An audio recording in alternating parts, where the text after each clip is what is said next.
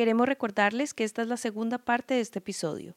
Si no han escuchado la primera, los invitamos a que la busquen en el canal de 070 Podcast.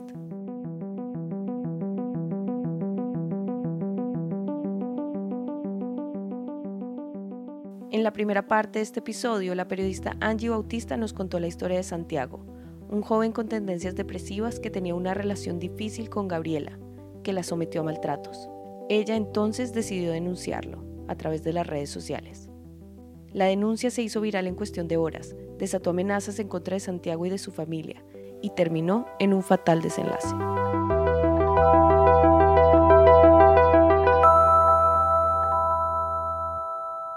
Angie Bautista nos cuenta la historia. Aunque la denuncia inicialmente solo fue publicada en Instagram, la discusión sobre el suicidio de Santiago se trasladó a Twitter también. Allí, las mujeres de la espantosa comenzaron a ser culpadas por la muerte de Santiago. Yo lo leí en Twitter, Twitter fue muy pesado, no sé por qué hice eso, pero pero en Twitter nos echaron muchísimo la culpa y a Gabriela. Les decían cosas como eh, espantositas, lo lograron, etcétera, echándonos la culpa. Pero no todos los que habían participado en la denuncia se enteraron enseguida del suicidio de Santiago. Natalia, la periodista de Vice. Al otro día, en la mañana, yo hacía una columna semanal y em, ese día iba a ser una columna muy bonita como sobre lo mejor de ese año había sido mi feminismo y cómo me había ayudado y pues a muchas eh, compañeras. Pero recibió un mensaje en su cuenta de Instagram. Un amigo me respondió una de las historias de Santiago que había subido el día anterior, diciéndome como Natalia, yo creo que deberías saber esto y es que anoche Santiago se suicidó. Me metí al canal de YouTube y empecé a mirar como obviamente los comentarios eh, de las canciones porque yo las había visto el día anterior. En el video de Quédate, la canción que Santiago compuso por sus problemas con Gabriela, su primo escribió un comentario refiriéndose a lo que había pasado. Comentó como dando a entender que él se había quitado la vida. En esos mismos comentarios, Natalia encontró información que la llevó al perfil de Facebook del papá de Santiago, donde estaba publicada la foto en la que agarraba la mano de su hijo y lamentaba su muerte. Entonces, eso fue lo que a mí más me golpeó. O sea, está el tema de la agresión obviamente permeando todo, pero es también ver el dolor de dos padres mm, que encuentran a su hijo muerto. Pues no puedo sino ser empática con ese tema como entender el dolor de una madre de un, un joven que se suicidó a los 21 años. No celebraría como feminista eso nunca, jamás.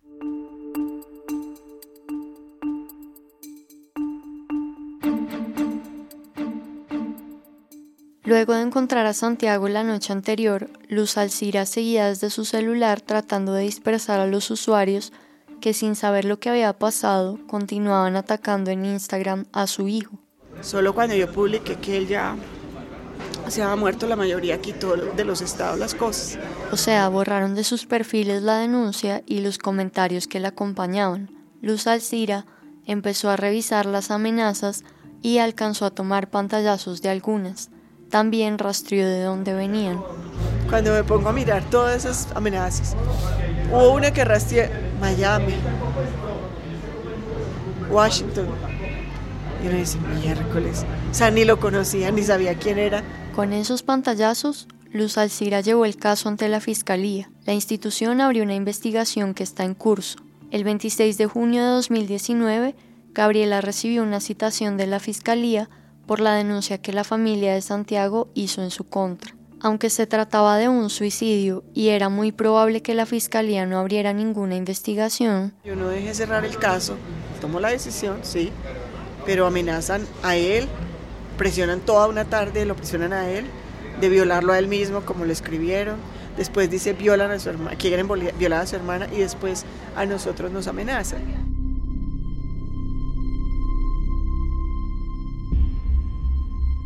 Según cifras de medicina legal, de cada 10 mujeres asesinadas en Colombia en 2016, al menos una había presentado una denuncia formal. La sensación de que la justicia no se comporta con la contundencia y velocidad necesarias ha legitimado unos movimientos de justicia paralela en las redes. Esto pues se ha vuelto como todo un tema en los últimos años, eh, sobre todo en el continente, eh, y pues ha generado obviamente el escrache, la denuncia de, muchos hombres, la, como el, linchamiento en redes de muchas personas y ha logrado incluso eh, pues que llamen a la fiscalía a hombres maltratadores.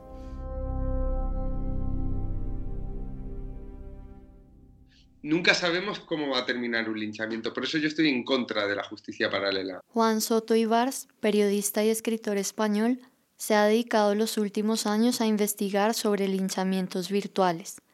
Después de hablar con cientos de víctimas, escribió el libro Arden las redes. En entrevista por Skype, Juan explica una de sus preocupaciones con estos movimientos. Porque creo que, aunque a veces pueda ser justo el movimiento de repulsa contra alguien, por ejemplo, contra un maltratador probado o un maltratador más o menos probado, eh, entiendo que necesitamos los cauces ordinarios para solucionar esas situaciones. Más que nada porque no hay una garantía de que mm, el acusado vaya a tener unos derechos mínimos. El acusado en un linchamiento nunca se puede defender. Entonces, el acusado no tiene garantías, pero del otro lado, están quienes consideran que hacen justicia. Y aquí aparece otro problema, que la idea de que se está haciendo el bien, sumada a la sensación de irrealidad que producen las redes, hacen más difícil que quienes participan en estas denuncias se detengan a pensar en sus acciones, en la persona sometida al escarnio público o en la misma víctima que hizo la denuncia y termina implicada en un proceso judicial. Para el caso de Santiago, las mujeres de la espantosa explicaron que decidieron hacer la denuncia porque querían proteger a Gabriela de futuras agresiones y no necesariamente porque estuvieran buscando justicia. Es una intención recurrente con las denuncias que se hacen desde movimientos feministas. Así lo explica Natalia.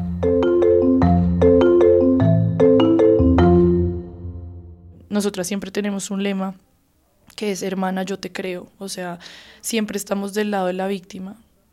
A menos de que se demuestre lo contrario, que casi nunca pasa. La mayoría de testimonios son verdaderos. A mí, yo, yo replico todas las denuncias que veo, no tanto por el escarnio público, aunque sí, sino por la advertencia de que este hombre le puede hacer daño a una mujer más y no podemos seguirlo permitiendo. Hay un libro que se llama La mente de los justos, de un neuro, un neuropsiquiatra que se llama Jonathan Haidt, que mm, explica precisamente cómo la sensación compartida de estar haciendo justicia, aunque ellas eh, te hayan dicho que no querían hacer justicia, que querían proteger a la víctima, pero si miras los testimonios que se publicaban, si miras los tweets, sí que hay un ánimo justiciero, si quieres. Quizás no de hacer justicia, pero sí de estar en el lado bueno, de estar haciendo el bien de alguna manera. Entonces, ¿cómo controlarlo? ¿Deberían las plataformas hacer algo cuando un usuario está siendo linchado? ¿O los gobiernos? En esta discusión, hay quienes consideran que existen riesgos muy grandes para la libertad de expresión si estos dos actores entran a regular. Y las mismas plataformas se defienden diciendo que no son responsables por el contenido que allí se publica.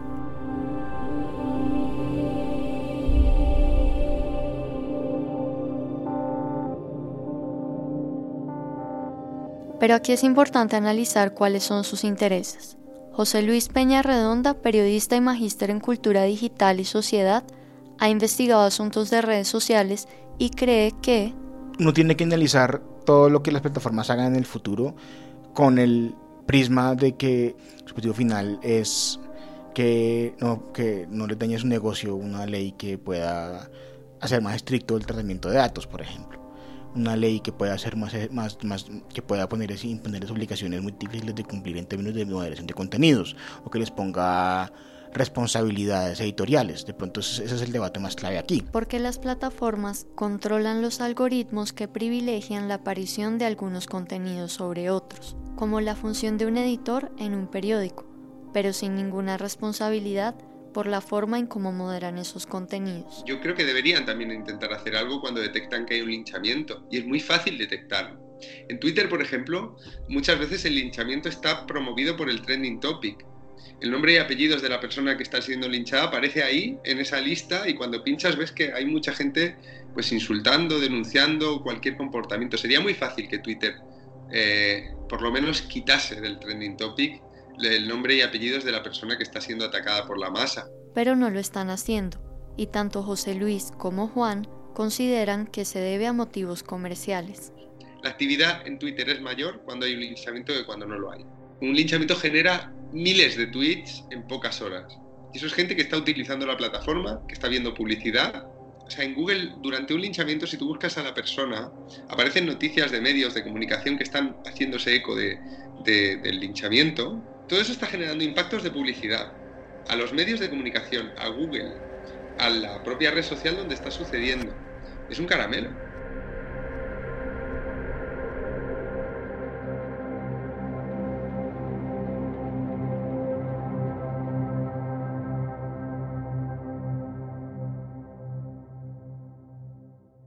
Para este reportaje, ni la oficina de Facebook en Colombia ni el Centro Cibernético de la Policía dieron respuesta sobre el asunto ni sobre el caso de Santiago.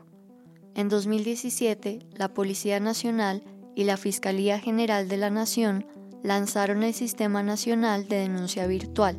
Allí se pueden hacer denuncias por los delitos de injuria y calumnia cometidos en Internet. El 2 de octubre de 2019, Instagram lanzó una nueva función que permite restringir interacciones no deseadas para combatir el acoso en esta red. La Fiscalía archivó la investigación por la denuncia hecha en contra de Gabriela. Sobre las amenazas que aparecen en los pantallazos que Luz Alcira llevó a la Fiscalía, todavía hay una investigación. Allí, el celular de Santiago está siendo examinado. Germán Realpe, abogado especialista en Derecho Informático, considera que en este caso es muy difícil establecer jurídica o técnicamente la responsabilidad de alguien por el suicidio de Santiago.